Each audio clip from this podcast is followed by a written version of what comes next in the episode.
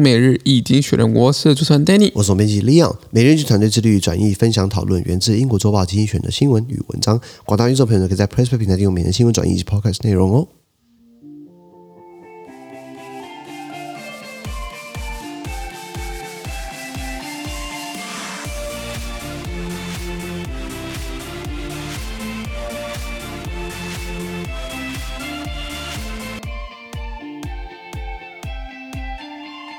今天我们看到从经济学出来的新闻，看到是五月四号礼拜三的新闻。而这些新闻都是在每日的 PressPlay 平台第八百二十三 PO 里面哦。一样，我们看今天的新闻重点整理哦。第一个是美国联邦最高法院呢，它关于堕胎还有它的辛酸血泪。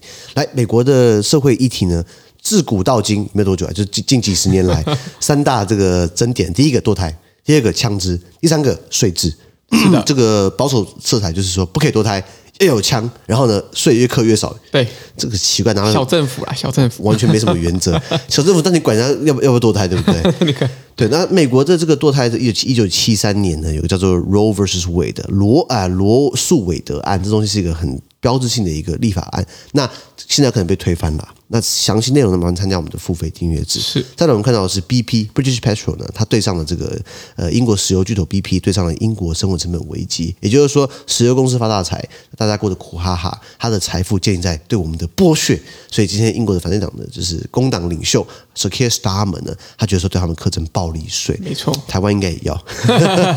再来，我们看到是美国的这个劳动力市场哦，周多生少。一般我们讲的是生多周少嘛，今天周多生少，为什么？美国这个。上个月呃，上上个月三月份呢，呃，有四百五十万人离职啊，结果呢，有一千一百五十万个职缺，平均每一个求职人有一点九二个职缺啊，这么好啊，那我们都去。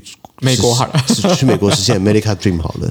再来，我们看到的是欧洲真的可以不用俄罗斯石油吗？两个数据，第一个，欧洲二零二一年去年呢，他们百分之四十的石油天然气都是俄罗斯来的，没错。那你说不用它吗？或许可以逐步汰除。有来有学者说，到了二零五零年可以逐步汰除，现在二零二二年，再过二十八年，真的还要打二十八年吗？这绝对不是我们乐见到的方向。嗯、第二个数据，他们说啊，帮乌克兰给他很多军援、金援，还有军援，对不对？给他钱，给他武器，来。给俄罗斯的光光是从战争开打到现在呢，已经付了四百七十亿欧元的石油天然气费用，难怪俄罗斯越来越敢打。反正打了没关系，我还有钱呢、啊，就继续烧嘛，就打消耗战，对不对？是啊，是啊，是啊。那相信内容我们要参加我们的付费订阅制哦。资讯都提供在每日一经济学的 Press Play 平台，也大家持续付费订阅支持我们哦。感谢你收听，我们明天见，拜拜。拜拜。